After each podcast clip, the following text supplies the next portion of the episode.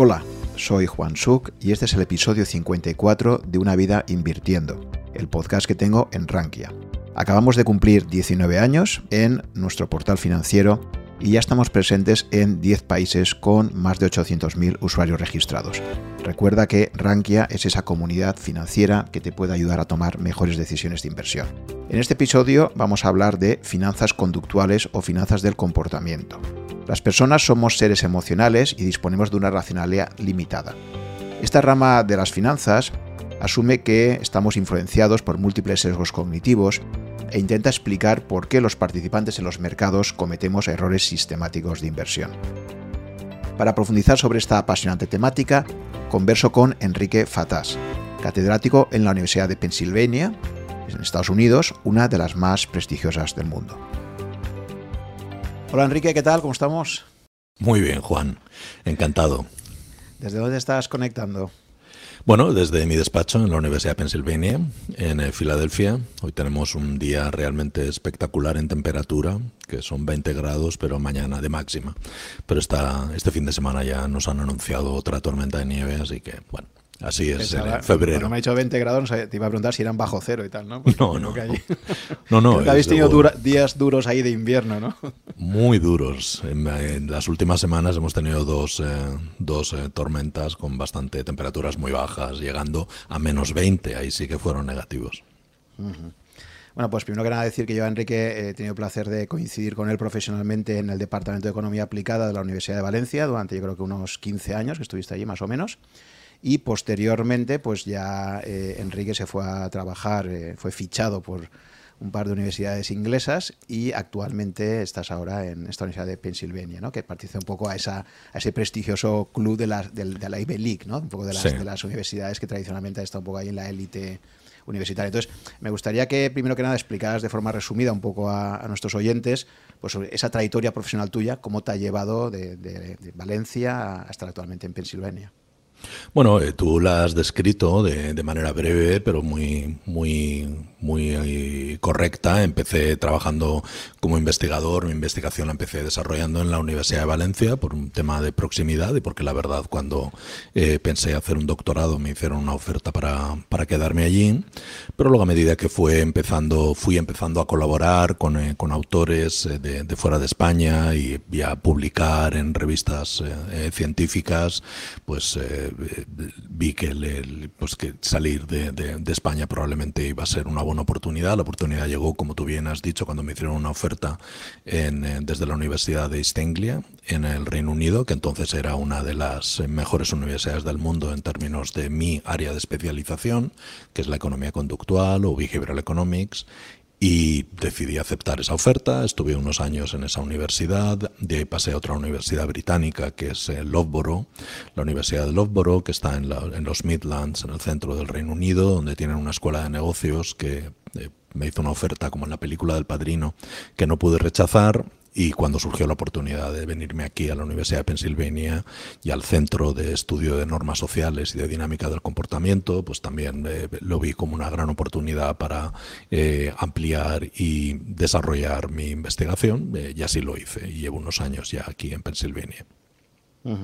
¿Qué es lo que te lleva a finales de los 90, creo que es, o a mediados de los 90 más bien, a descubrir todo esto de la behavioral economics? y, cómo te introduces en ese campo, qué es lo que te apasiona, o sea, porque tú inicialmente tienes una formación como economista, ¿no? Estándar, acabas la titulación, pero en algún momento descubres este nuevo campo, porque en aquella época, ¿no? Los años mediados de los 90 era una ciencia relativamente nueva, ¿no? Era Cuéntanos un poco qué es lo que te va a traer de toda esta disciplina y cómo te vas a introducir en ella. Bueno, eh, esa es una buena pregunta. De hecho, me la, me la suelen hacer. Eh, ¿Por qué? Eh, hace poco, esta misma semana, tuve una entrevista de un medio aquí en Estados Unidos y me decían, ¿por qué behavioral science? ¿Por qué ciencias de comportamiento? Ustedes me van a disculpar, la, la, audiencia. Me voy a saltar al inglés, voy a tratar de evitarlo, pero no, pero no, no, no, lo podré, Juan, así que te pido que si en algún momento crees que necesito aclarar algo, me lo dices. ¿Por qué, por qué las ciencias del comportamiento? esa es una buena pregunta. Quizás por eh, podría eh, empezar, me ha venido a la cabeza ahora, cuando estuve pensando qué estudiar, yo de hecho tenía dudas sobre si estudiar cuando estaba en, en haciendo el bachillerato, ¿no? Entre si estudiar filosofía o estudiar matemáticas. ¿no? Y a lo mejor a mitad de camino entre la filosofía y las matemáticas queda algo que, es, eh, que fue mi primer interés, que es eh, la teoría de juegos. Y la teoría de juegos yo empecé haciendo teoría de juegos, no empecé haciendo ciencias del comportamiento. La teoría de juegos simplemente es una herramienta fundamentalmente matemática, fue creada por matemáticos y no por economistas para modelar el comportamiento estratégico. ¿De acuerdo? Y el comportamiento estratégico se aplica a cualquier dimensión. Puede ser comportamiento estratégico de empresas en mercados, puede ser comportamiento estratégico de inversores en, eh, eh, en, la bolsa o en mercados financieros, etcétera. Claro, el de cuando uno empieza a analizar la teoría, cuando uno empieza a escribir modelos y a desarrollar modelos de teoría de juegos, evidentemente, pues la teoría de juegos es extraordinariamente útil como un eh, marco de referencia como marco de referencia sirve para comprender qué es lo que agentes que se rijan por una serie de supuestos pues van a hacer en un entorno estratégico o de interacción determinado, en un mercado, cuando deciden invertir, cuando votan, cuando compran, cuando, eh, por ejemplo, negocian ¿De acuerdo? Pero claro, como marco de referencia, uno tiene que eh, casarse con una serie de supuestos que básicamente están ligados a la idea de racionalidad, de que los agentes somos racionales, que sabemos bien lo que queremos y que somos capaces de elegir bien, la opción mejor, que más eh, que maximiza nuestra felicidad o nuestro bienestar. Claro, este tipo de supuestos, eh, unos eh, yo me di cuenta enseguida cuando estaba haciendo el doctorado que eran un excelente marco de referencia, pero que no caracterizaban bien cómo nos comportábamos en la vida real ni cuando invertimos, ni cuando votamos, ni cuando compramos. Y eso me llevó a empezar a, leer y a empezar a, buscar otro tipo de, digamos, de, trabajos científicos, de estudios que permitieran incorporar a los modelos de la teoría de, la teoría de juegos supuestos más realistas eh, acerca de cómo se comportaban los individuos. Y eso me llevó naturalmente a las ciencias del comportamiento y a la economía eh, del comportamiento. Y para mí la verdad es que fue una transición muy natural y sobre todo una transición, también eh, te lo admito Juan, eh, liderada por la curiosidad. No hubo ningún plan en, la cabeza de, empezar a hacer algo que en, aquel momento podía ser a lo mejor más atractivo, con, un, con, un, eh, con una eh, em, capacidad, digamos, de, tener o desarrollar una carrera académica más exitosa, sino fue absolutamente motivado por mi curiosidad de saber, algo que yo creo que en todo eh, doctorado es muy importante algo que, por cierto, me permitió la Universidad de Valencia, cosa que no me hubiera permitido a lo mejor una universidad mejor, y entonces eso me permitió que yo empezara a investigar por mi cuenta y a, sentirme honestamente fascinado por, eh, por las ciencias del comportamiento que en economía no existían, pero que en otras disciplinas sí. Y en particular, eh, claro, ahí, por un lado es muy bonito cuando tienes una pasión, esa curiosidad, e introducirte ahí sin que nadie te lleve. Por otro lado, cuentas con la desventaja de que empiezas en un campo donde en tu entorno de trabajo no tienes apenas apoyos, ¿no? Porque aquí en el momento, hacia el año 95, claro, ¿qué referentes había internacionales sobre estos temas? Ya había gente que llevaba mucho tiempo trabajando, pero en España había muy pocos investigadores, ¿no? Sí, en España básicamente yo fui uno de los que, no el primero, eh, pero sí que eh, uno de los que inició este tipo de investigaciones. En aquel momento en España había una persona, un profesor, que para mí es uno, probablemente el referente fundamental en economía del comportamiento en España, que es el profesor eh, Jordi Brands.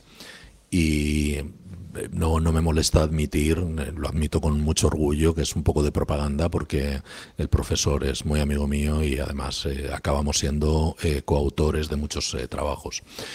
pero, pero fuera del trabajo que estaba haciendo Brands en Barcelona, en el Consejo Superior de Investigaciones Científicas y lo que eh, en cierta medida inicié yo, eh, apenas había ninguna, ninguna referencia en España en ese momento en economía del comportamiento. Es cierto que a mediados de los 90 eh, esto no describe lo que estaba sucediendo en otros países europeos y norteamericano y en Estados Unidos sobre todo. En, el, en Europa en ese momento sí que existía una, un grupo y yo diría eh, casi una escuela en economía del comportamiento muy muy fuerte que se estaba desarrollando en Alemania con el que años a los poquitos años eh, eh, fue un premio Nobel de Economía que era el profesor eh, Reinhard Selten, que de hecho tuvo una trayectoria muy parecida a la mía, no me estoy comparando con él, por supuesto, pero trayectoria parecida a la mía en el sentido de que él también empezó eh, interesado en la teoría de juegos y de la teoría de juegos pasó a la economía del comportamiento. Y en Estados Unidos había en ese momento una, un par de profesores entre en economía, ¿eh? Entre los que me gustaría destacar al eh, profesor Vernon Smith, que estaba entonces, eh, Selten estaba entonces en, en Berlín, eh, y en Bonn, perdón, y confundiendo capitales. Y en Estados Unidos el profesor Vernon Smith estaba en la Universidad de Arizona, que fue donde yo pasé mi primer sabático en el año 1998 y ese sabático también me permitió empezar a colaborar no solo con él, sino con miembros de su equipo y traerme eh, en aquel momento, aunque volví también por motivos familiares, eh, a, España, pues un poco el conocimiento que había aprendido eh, con, el, con, Vernon, con Vernon Smith.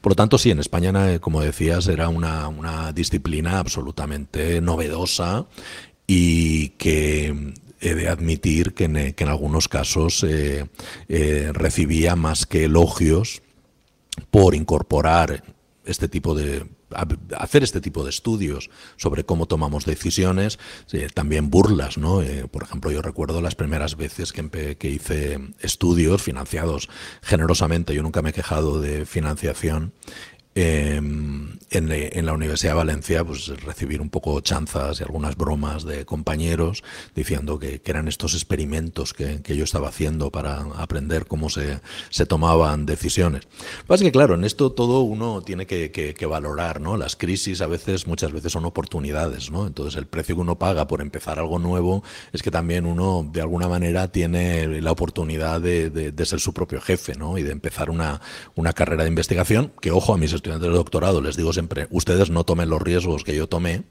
cuídense mucho de, romper barreras o por lo menos no pongan todos los huevos en la misma cesta, diversifiquen y tengan algunos trabajos más eh, ortodoxos. Pero en mi caso, bueno, pues, eh, fueron muy bien. Desde el principio empecé a, colaborar con, con eh, profesores fuera de España y eso me, me abrió camino. Yo creo que además, o sea, las dos características que recuerdo tuyas, además de haber sido pionero en toda esta área, que era tan novedosa en aquel momento, en segundo lugar, la metodología de investigación y como tú acabas de mencionar antes, que está basada en experimentos. ¿no? Vas a montar en, en Valencia, eh, unos años después de tu tesis, todo un laboratorio de investigación que se llamará Linux, ¿de acuerdo? Y, la verdad es que era una cosa muy, muy fresca, muy novedosa, digamos, porque pasábamos de metodologías de, análisis muy tradicionales a, investigar a, través de la experimentación. Cuéntanos un poquito, de forma muy resumida, en las ciencias del comportamiento, por qué es tan importante el experimento y cómo realizar este tipo de experimentos. Bueno, eh, la verdad es que hay eh, dos, niveles. Uno, porque em, en Valencia, en, aquellos eh, momentos, yo opté por la construcción y el desarrollo de laboratorios donde se pudieran controlar bien las condiciones en las cuales los participantes en los estudios tomaban decisiones. Y aquí he de admitir también que fue una decisión estratégica. Estratégica porque ante la falta de otros investigadores en el área, yo pensé que la construcción y el desarrollo de un laboratorio que permitiera crear una red de ordenadores, porque no es ni más ni menos que eso, un laboratorio de, ciencias de comportamiento. Hay muchas metodologías que ahora mencionaré brevemente, pero en aquel momento había yo estaba ofreciendo a investigadores de otras universidades, con la creación de este laboratorio, la posibilidad de venir a España y desarrollar los experimentos eh, en el laboratorio que habíamos creado. Claro, para hacer esto, evidentemente, a lo mejor alguien puede pensar que esto es muy fácil, uno eh, chasquea los dedos y consigue que la universidad eh, o el gobierno le apoye eh, desgraciadamente no fue así, eh, pero afortunadamente también conseguí una, una muy generosa financiación, primero para el primer laboratorio del Ministerio, que entonces se llamaba Educación y Ciencia, Y segundo, que esa fue la más importante, de, muy, muy, muy generosa de la Unión Europea para eh, hacer lo que en, su momento fue el, laboratorio de ciencias de comportamiento más grande de Europa y uno de los más grandes del mundo. Y esto nos permitió, de alguna manera, desarrollar un equipo de investigación que no contaba solo con ya algunos otros jóvenes que estaban empezando a hacer este tipo de estudios en Valencia y en España, sino con la participación de investigadores que venían a utilizar esas instalaciones que nosotros habíamos eh, conseguido poner en marcha y eh, que desde luego eh, tenían muchos beneficios para nuestro grupo de investigación. El tema de la experimentación, fíjate Juan, que yo creo que es importante que, que, también un poquito nos demos cuenta que cuando en economía del comportamiento o en ciencias de comportamiento hacemos tanto hincapié en la experimentación, no es ni más ni menos que porque creemos en el método científico. Y el método científico no tiene eh, otro misterio que la experimentación. Tú tienes, puedes utilizar una, un método que llamamos inductivo, puedes eh, pensar acerca de unos supuestos. En economía se hace mucho de forma formal, matemáticamente, y llegar a unas conclusiones, eh, pero también tú lo que puedes hacer, y eso en, en ciencia es tarde o temprano se tiene que hacer, es el eh, testar esas eh, predicciones. Y para testar esas predicciones solo se pueden testar con experimentos. ¿Y por qué experimentos? ¿Qué es un experimento? Un experimento no es ni más ni menos que conseguir establecer una relación causal entre una variable que es la causa y el resultado, que es otra variable, que es el efecto. Y esto se consigue, esta conexión causal se consigue básicamente con un proceso de randomización. Y esto no pasa en economía, pasa en medicina. Cuando están probando una vacuna de, contra el COVID, esta pandemia horrible que parece que ya eh, eh, levanta la mano, cuando están probando una nueva vacuna, lo único que hacen es experimentar randomizando randomizando, no sé si es español, por cierto, pero es aleatorizando probablemente. Aleatorizando, entonces simplemente de una población que tienen las características que tengan, cogen o seleccionan eh, aleatoriamente dos muestras de individuos, y en este caso el de la vacuna, pues eran personas que podían potencialmente infectarse del virus, y a una muestra de los individuos les ponen un placebo sin que ellos sepan que es un placebo, una inyección que simplemente tiene agua salina y a la otra, eh, a la otra muestra, al otro grupo de individuos, le colocan una eh, vacuna. Luego comparan la tasa de contagio de un grupo y de otro y como la única diferencia entre un grupo que ha recibido agua y un grupo que ha recibido la vacuna es la vacuna, si observamos que con la vacuna disminuye la tasa de contagio, podemos establecer causalmente que la vacuna ha prevenido de, eh, en, en, una, tasa, la que sea, eh, de esos eh, contagios. Claro, esto se puede aplicar a, otro, a múltiples entornos, que es lo que hacemos en ciencias del comportamiento y que es lo que hacemos en economía del comportamiento. Un mercado... Para, para que aterricemos esto en, precisamente en, economía del comportamiento, la vacuna, y creo que nos queda todo bastante claro con toda la publicidad que ha habido de vacunas, pero me gustaría que fuéramos a un ejemplo, y si pudiera ser financiero o de tipo de inversión interesante también, que hayas, que hayas hecho algún tipo de experimento así para que veamos esta, esta metodología que tú planteas eh, aplicada a un caso concreto donde busquemos sesgos, por ejemplo, de inversión. ¿no? Sí. Bueno, fíjate, te voy, a, te, voy a, eh, te voy a hablar de un ejemplo que es muy famoso. Este no es mío, yo lo he utilizado, he hecho estudios parecidos utilizando eh, una idea muy similar, pero fundamentalmente es un estudio que se conoce porque tiene consecuencias de implicaciones de política económica tremendas y además consecuencias sobre los niveles de ahorro e inversión, en este caso en Estados Unidos. ¿De acuerdo? Ah, y, el, ejemplo que te voy a poner tiene que ver con el uso de lo que se llaman eh, opciones por defecto, creo que sería la traducción más correcta. En inglés se llaman defaults. ¿De acuerdo? ¿Y a qué está asociado este problema? Pues básicamente, o este estudio, o este, este ejemplo que te doy. Este ejemplo que te doy está asociado a los bajísimos niveles de ahorro que hay en Estados Unidos.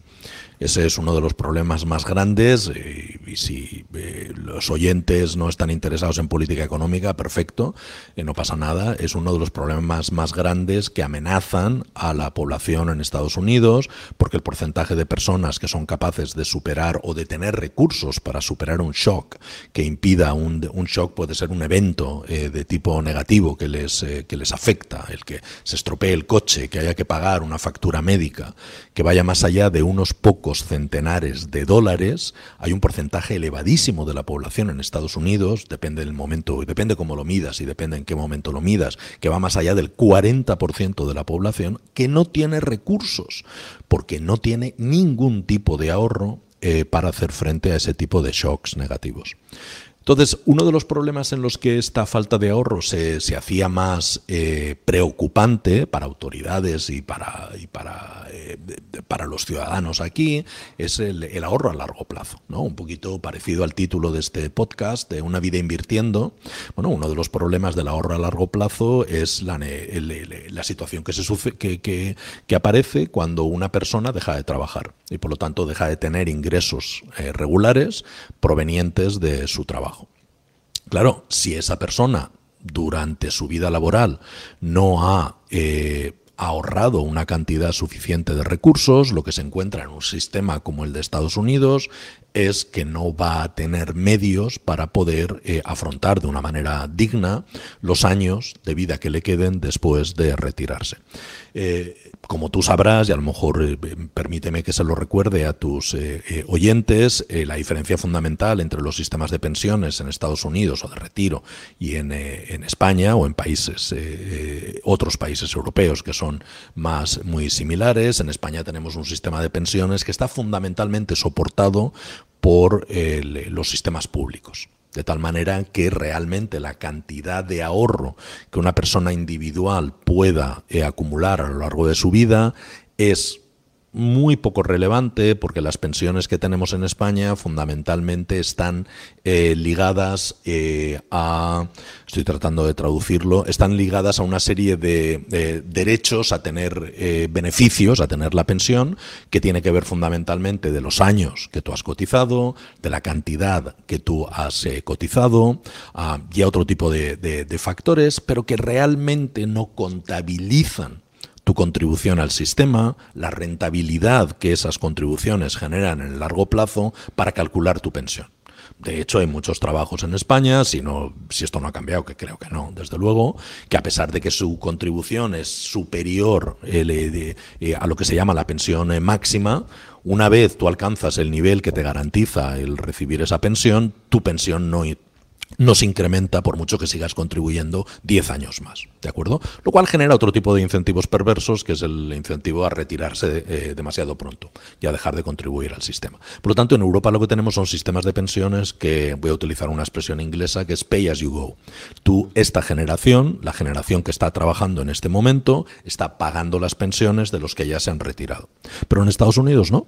En Estados Unidos las pensiones se pagan con un sistema de capitalización privada, de tal manera que los individuos ahorran y lo que ahorran cuando se, eh, se, jubilan, más por supuesto los beneficios o los retornos de esa inversión, es básicamente el capital, los recursos que tienen para afrontar el resto de su vida. Claro, el problema que tenía esto es que había, si el nivel de ahorro es muy bajo, los niveles de recursos generados para eh, retirarse también lo son. Y entonces hubo una, eh, de hecho esto generó una serie de presiones sobre las empresas, porque las empresas estaban en ese momento, eh, de hecho fueron incluso acusadas de, de ser eh, discriminadoras de los trabajadores de bajos recursos y de los trabajadores jóvenes, porque la tasa de trabajadores que estaban ahorrando algo para su jubilación cuando tenían bajos ingresos o cuando eran jóvenes era prácticamente cero.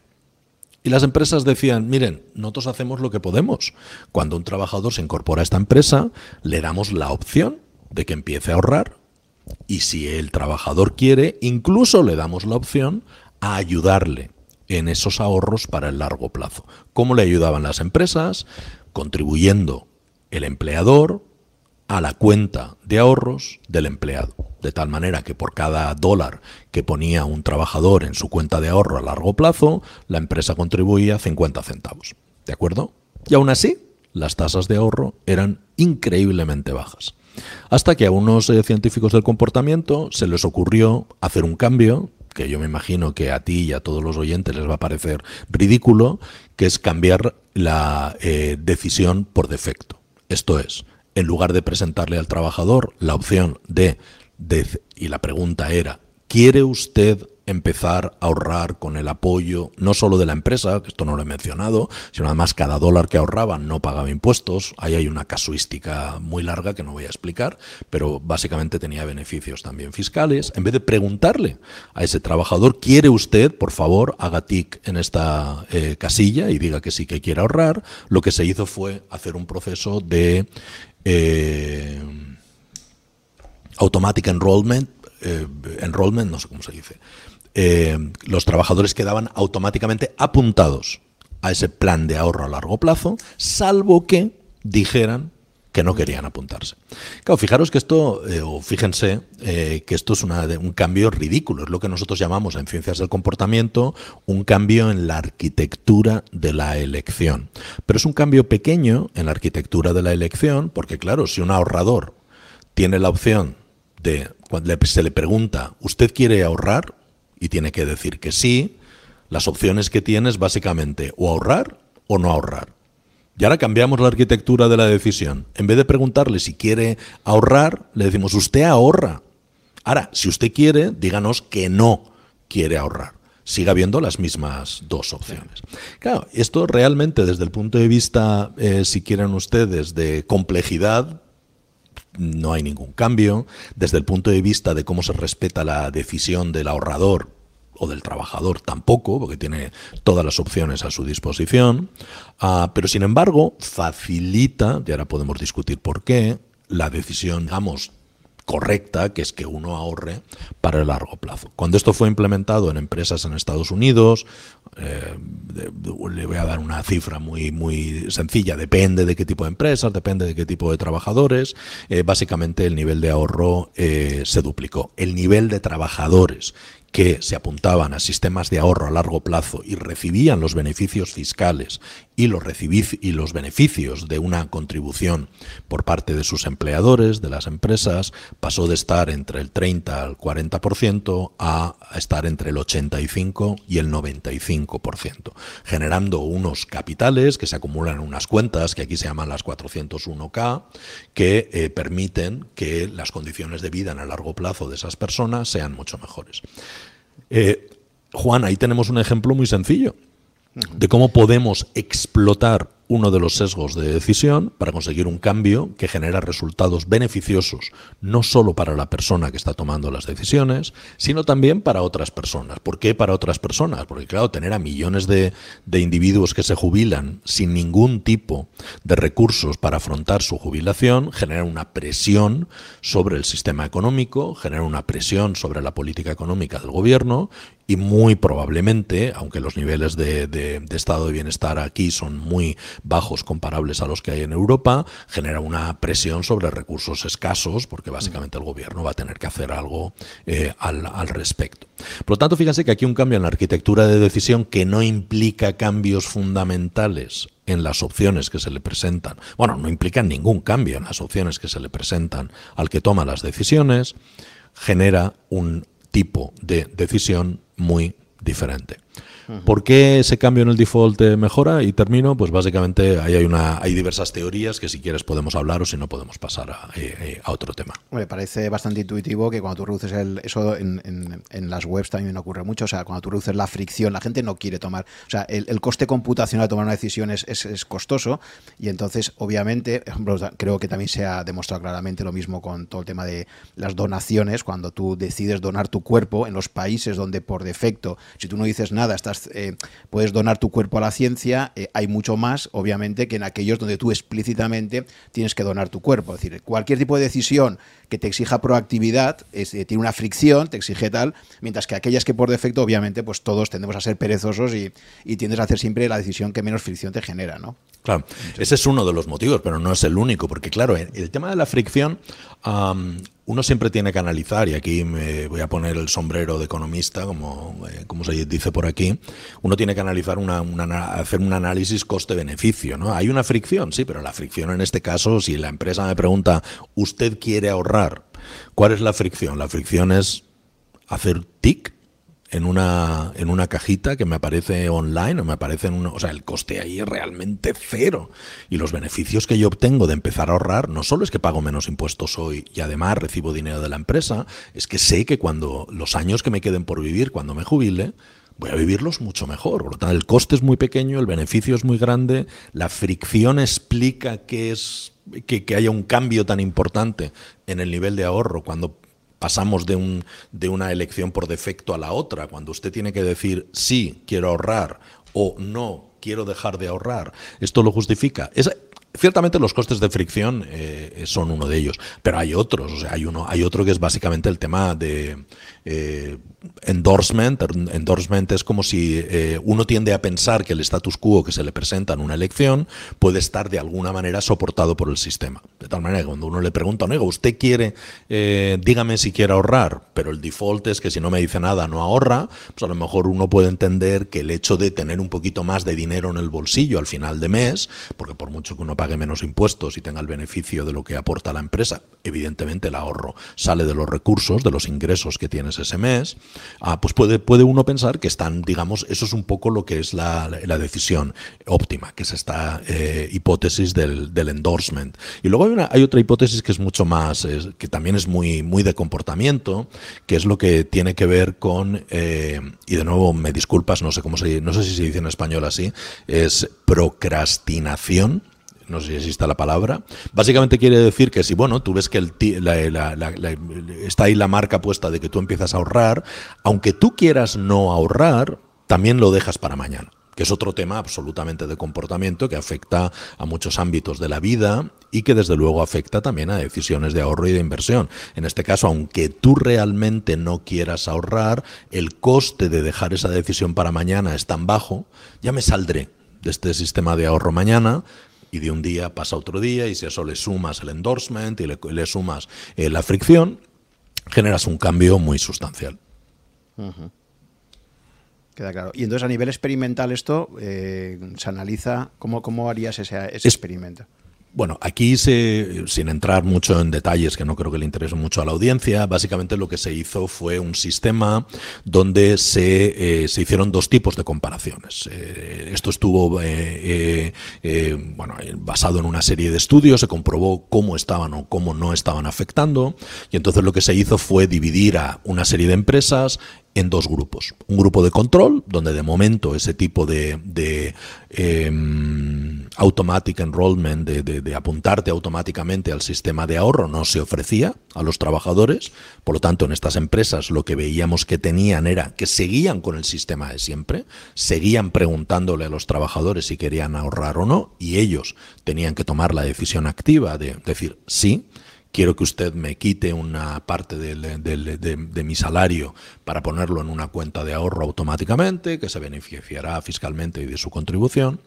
Y en otro grupo eh, se empezó a ofrecer esta, eh, la, la, posibilidad de apuntarse automáticamente y que fueran los trabajadores los que decían que no, tenían que decir que no querían ahorrar para el futuro. Claro, aquí esto permite dos tipos de, comparaciones. Primero, permite comparar lo que ha pasado en un grupo, el grupo de control, con el grupo que, a partir de un momento determinado eh, se le ofrece, se le cambia la, la, opción por defecto. Pero claro, en este grupo además también podemos hacer una segunda comparación y es qué es lo que pasa antes de que se ofrezca una nueva opción por defecto, bajos niveles de ahorro, con lo que sucede después. ¿De acuerdo? Claro, esto es interesante porque de alguna manera, en fin, de nuevo, sin entrar mucho en los detalles de la metodología, de alguna manera permite que cualquier característica propia de esas empresas, lo que nosotros llamamos características idiosincráticas de esas, eh, de esas empresas, eh, se mantengan constantes en estas empresas donde cambia el sistema de, cómo apuntarse, el sistema de ahorro que se ofrece eh, por defecto a los trabajadores, son los mismos trabajadores, con los mismos jefes, con empresas que hacen la misma oferta por cada dólar. Ahora le vamos a, a contribuir, que ponga usted, nosotros le contribuimos 50 centavos, ¿de acuerdo? Un 50%. Es la misma eh, ventaja económica que tiene y se comprueba que efectivamente el efecto es muy, eh, muy eh, importante. Ojo, es tan importante que esta comparación de control contra el grupo y antes y después en este grupo da la fotografía que les he descrito antes. Fíjense que las cintas de comportamiento... Háblanos de tú, Kik. Háblanos de tú.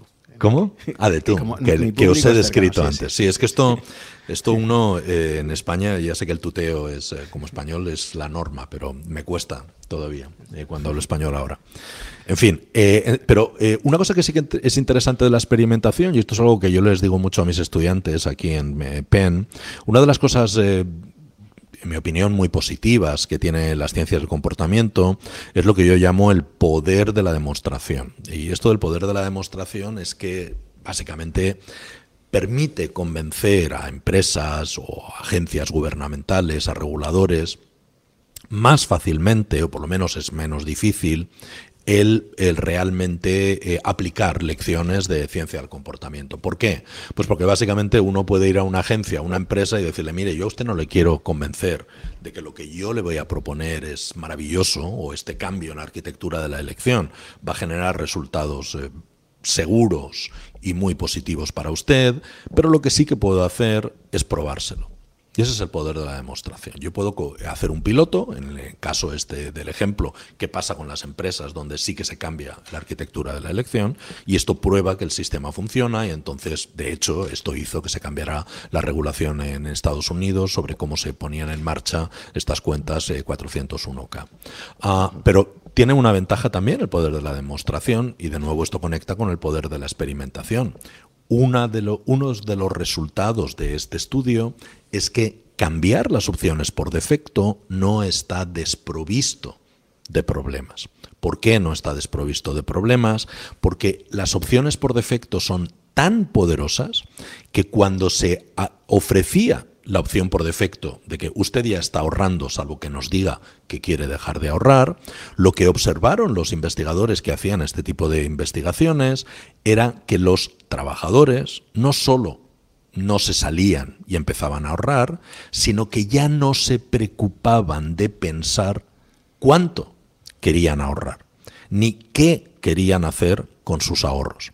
De tal manera que la proporción de trabajadores que aceptaban la tasa de ahorro que venía por defecto se multiplicó por dos y la proporción de trabajadores que no pensaban en dónde colocar sus eh, eh, ahorros eh, prácticamente se triplicó. Dicho de otra manera, cuando la opción ya venía dada, cuando los trabajadores no tenían que pensar mi ahorro cuánto va a ser, qué voy a hacer, cómo voy a invertir mis ahorros para el largo plazo, lo dejaban todo en manos de la opción que le venía, en manos del, digamos, del sistema, de la arquitectura que se les presentaban y básicamente dejaban de tomar decisiones. Por lo tanto, fíjense, esto es otra, o fijaros, esta es otra ventaja de la, de la experimentación. Uno puede ver si realmente algo funciona y además hmm. puede identificar cómo tiene que presentarse eh, la información para evitar algún tipo de efectos secundarios que no son positivos. Me viene, me viene a la cabeza precisamente este fenómeno con la seguridad pasiva de los vehículos. Es decir, cada vez los coches están más equipados con seguridad pasiva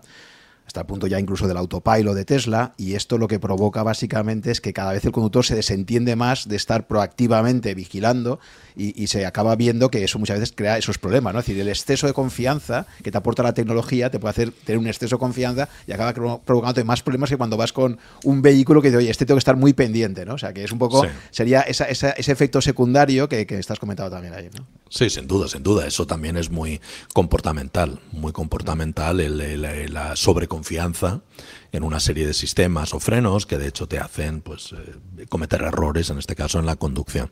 Yo, yo desde luego creo, pero esto no tiene nada que ver con mi investigación, que los sistemas de, de pilotaje automático de Tesla y de otras compañías todavía les queda bastante camino por recorrer y de hecho la, información que venden eh, yo creo que es bastante parcial, porque básicamente, claro, es verdad que el número de accidentes ha sido pequeño, pero también es cierto que el tipo de tests que hacen son en carreteras muy limitadas, donde ellos tienen perfectamente eh, em, digitalizadas todas las eh, los cruces, todas las los giros, o por lo menos la última vez que leí sobre esto era así. Bueno, pero sí, es un buen ejemplo.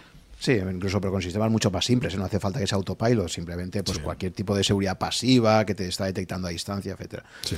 Vale.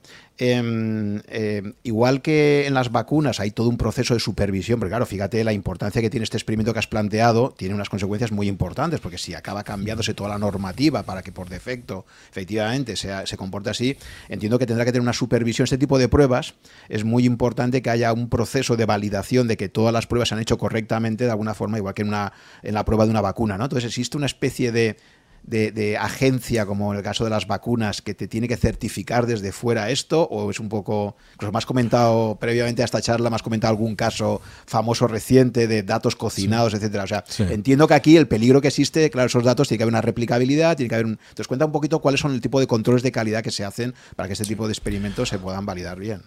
Bueno, yo, yo, yo te diría que el, el, proceso de control de calidad en los estudios que nosotros hacemos en ciencias del comportamiento y el proceso de control de calidad en otro tipo de estudios, por ejemplo, en el desarrollo de nuevas vacunas, es exactamente el mismo es exactamente el mismo y está basado fundamentalmente en el método científico. Es verdad que luego tiene que haber una agencia, en el caso de las vacunas, en Europa, creo que se llama la Agencia Europea del Medicamento, y aquí es la FDA. Eh, pero eso básicamente lo que hace, lo que permite es una certificación de que efectivamente la evidencia empírica científica, y esa decisión, tanto en la FDA como en la Agencia Europea del Medicamento, la toman científicos, eh, es correcta. Por lo tanto, lo que hacen es interpretar el proceso de control de calidad.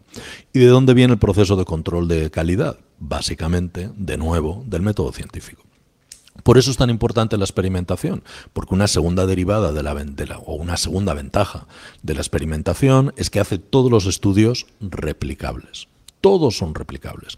No es que yo no me tengo que fiar de Pfizer o de BioNTech si vienen y me cuentan que la vacuna es tremendamente eficaz. Es más, tengo que esperar a que científicos independientes corroboren eh, aporten evidencia generada de forma independiente del laboratorio que quiere vender o de la compañía que quiere fabricar y vender las vacunas, eh, aporten evidencia que corrobora esos estudios eh, preliminares. En ciencias del comportamiento es exactamente lo mismo. Una de las ventajas que tiene la experimentación o la realización de estudios donde estudiamos, donde ponemos en, eh, la diana el comportamiento humano, es que automáticamente se, replican. Y el ejemplo que tú eh, has puesto es un ejemplo donde se observó en una revista, un estudio publicado en una revista pues de las tres más importantes del mundo, que es una revista que se llama la PNAS, que son, eh, pues es una revista publicada por la Academia de Ciencias de, Estados Unidos. Eh, se empezaron a replicar algunos eh, de los estudios que se habían hecho en ese trabajo y se comprobó que no, que no eran replicables que los resultados eran a veces significativos, muy poco, a veces que el efecto era muy pequeño, que el efecto era cero, que el efecto iba en la dirección contraria y además había algunos problemas con los datos control de calidad, el artículo original, el trabajo original fue retirado. Fíjate que aquí lo que, claro, es muy difícil de, pensar es en, una, en un organismo regulador que diga el trabajo que ha hecho eh, Enrique Fatás, certificamos que va a funcionar, si ha funcionado en la empresa A, ahora va a funcionar en la empresa B o si ha funcionado en la, en la agencia gubernamental, en, eh, en, una agencia gubernamental en Estados Unidos, va a funcionar igual de bien en España. Claro, y ahí fíjate que no hay dos, dos ideas que yo creo que son fáciles de entender. Primero, no hay organismo regulador que pueda certificarlo todo. Y segundo, no hay organismo que pueda certificarlo todo cuando de hecho las condiciones de los mercados, de las empresas en un país o en, otro cambian. Y no cambia la reacción del cuerpo humano.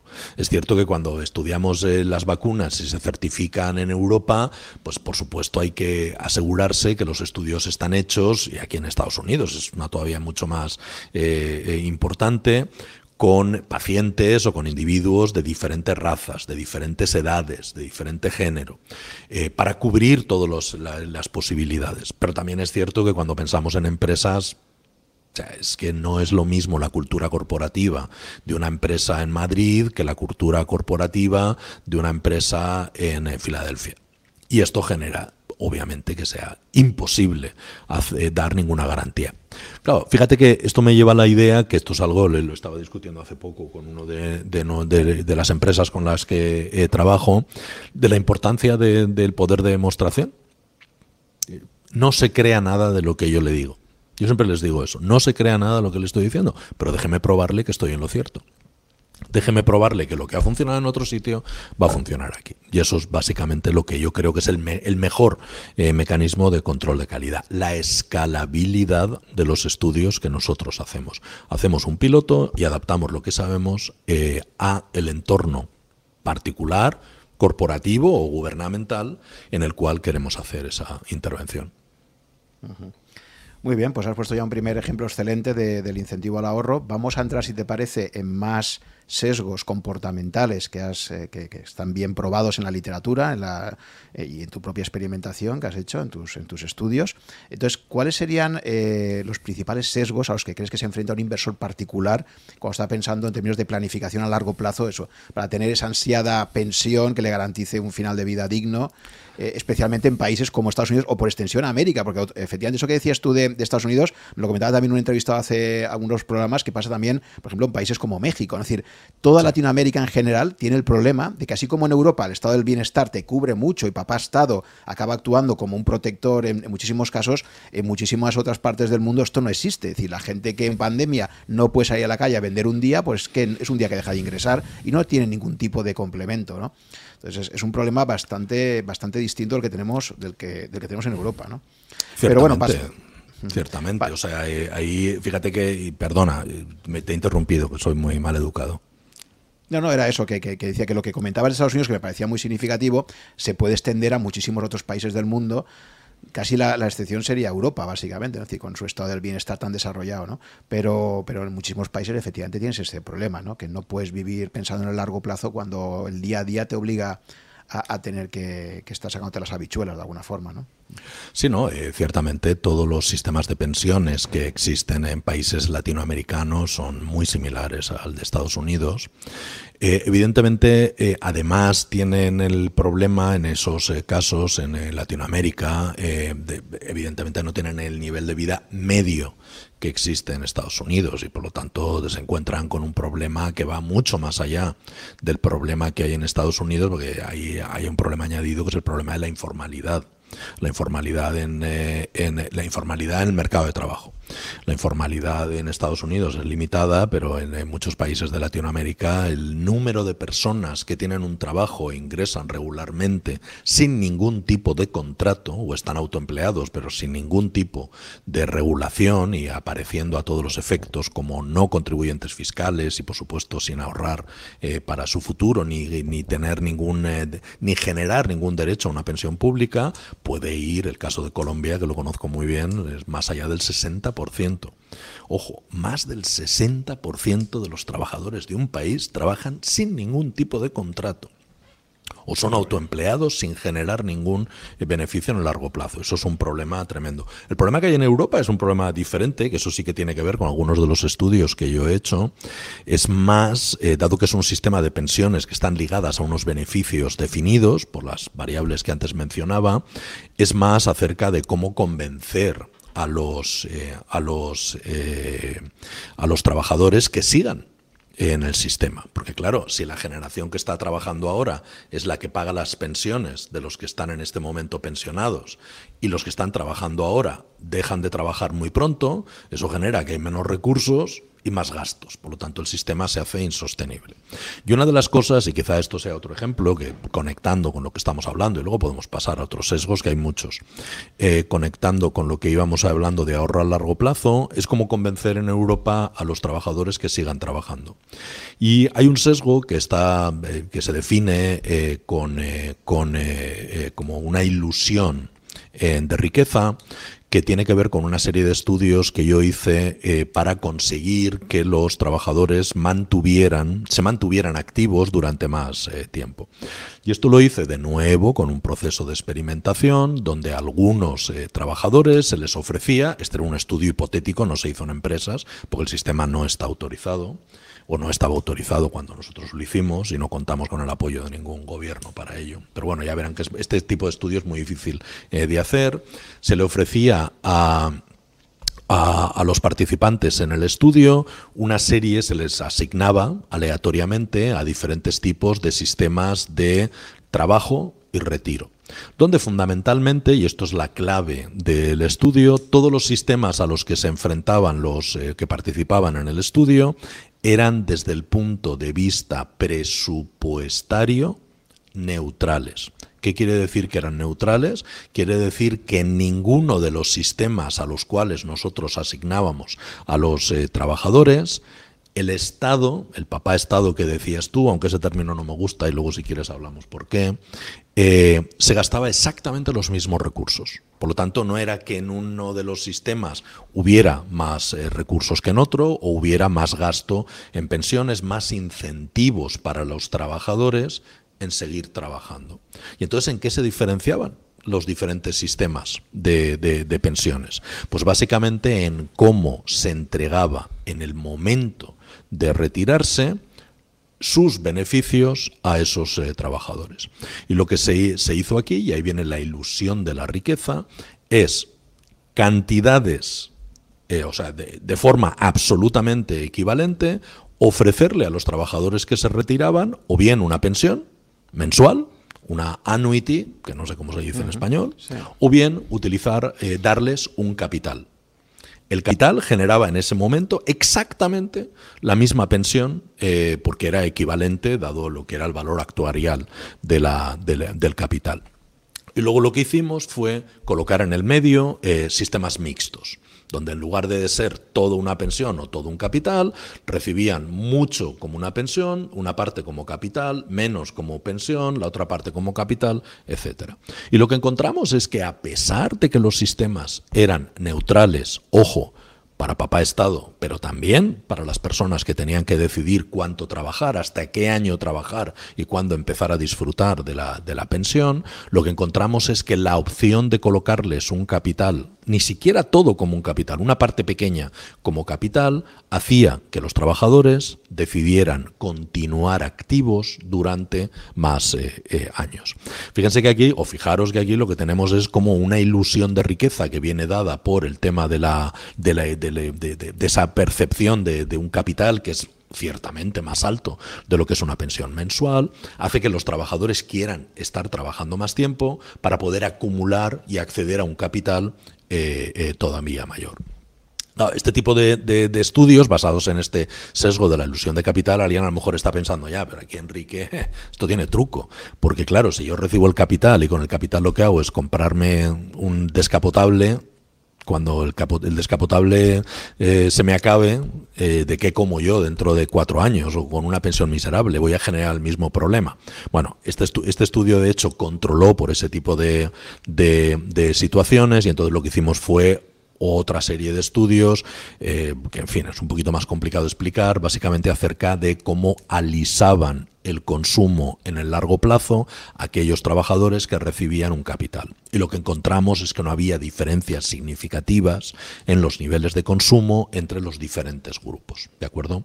Por lo tanto, yo creo que esto es un ejemplo, la ilusión de la riqueza puede generar un incentivo psicológico, que no es económico, a mantenerse más años en la, eh, en la vida activa y por lo tanto mejorar la sostenibilidad de los sistemas. ¿Este tipo de intervenciones se ha puesto en práctica en algún país? Se preguntarán. Sí, en el Reino Unido es un sistema, aunque en contra de nuestro advice, de nuestro asesoramiento, eh, mucho más, eh, mucho más liberal eh, donde básicamente hay un mercado que yo creo que no funciona muy bien, donde los eh, trabajadores que se jubilan pueden eh, comprar básicamente cualquier pensión que es actuarialmente equiparable o equivalente al capital que reciben cuando se están jubilando. ¿De acuerdo? Lo cual abre otro tipo de problemas y esto por qué pasa, dónde está el problema de, ese tipo de mercados, etcétera, pero eso si queréis lo, lo dejamos para, para otra pregunta.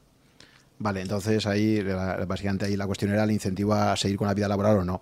Eh, en cualquier caso, cuando una persona tiene un seguro de vida también y se le plantea típicamente siempre están estas dos opciones, no sé si también has analizado los sesgos que hay, es decir, cuando a ti te dicen básicamente, mira, tú ahora eh, te jubilas o recibes este seguro de vida, puedes cobrarlo todo de golpe, lo que decíamos de esto de cobrarlo de golpe, o recibir una mensualidad hasta que te mueras, ¿no?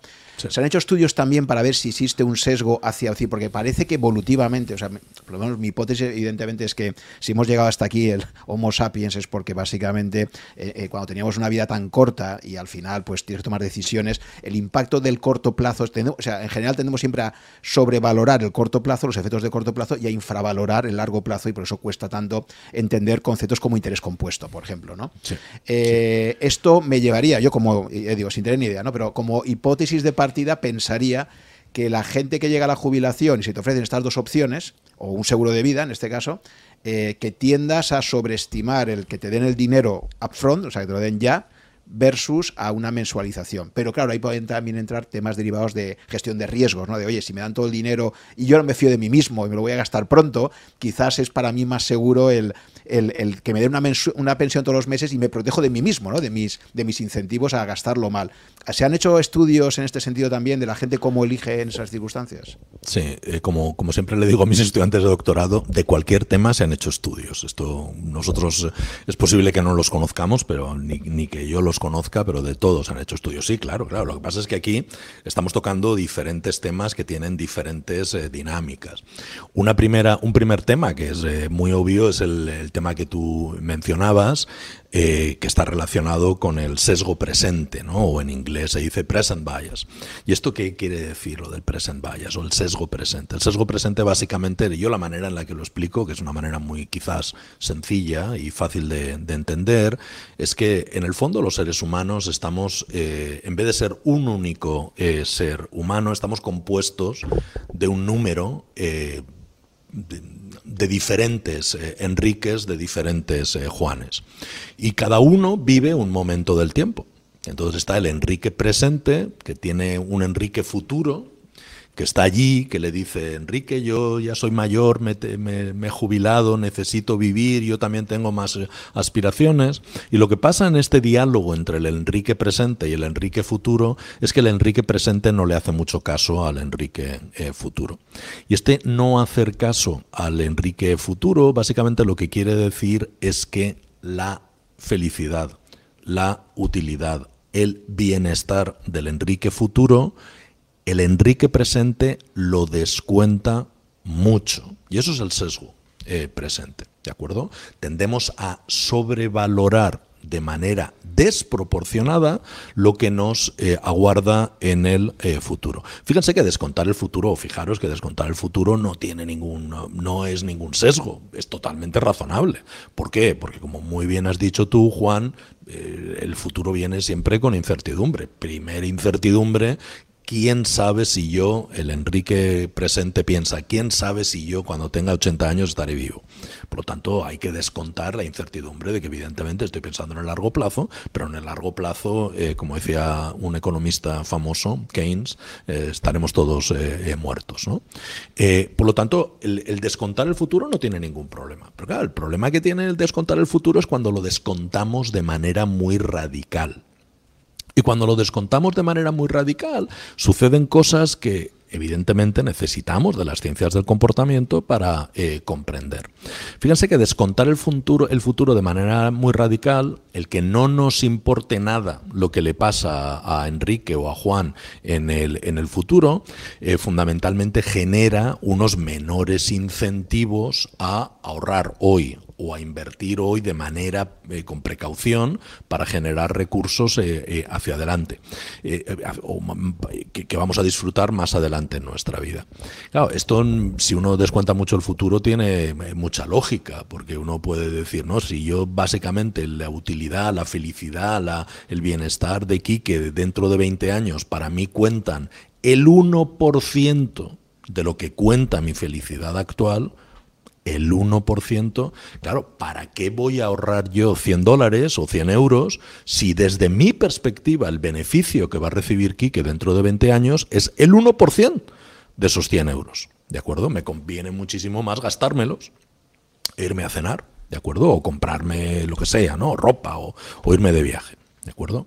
Ah, ese es un, eh, un, primer problema. Pero claro, hay otro, hay otro problema y es que además esto hace que nosotros tomemos decisiones absolutamente inconsistentes, que es otro sesgo, que es lo que se llama la inconsistencia temporal en nuestras eh, decisiones. Y fíjense que aquí pasan cosas eh, curiosas, ¿no? que un poquito también explican cómo los inversores y los ahorradores eh, toman decisiones.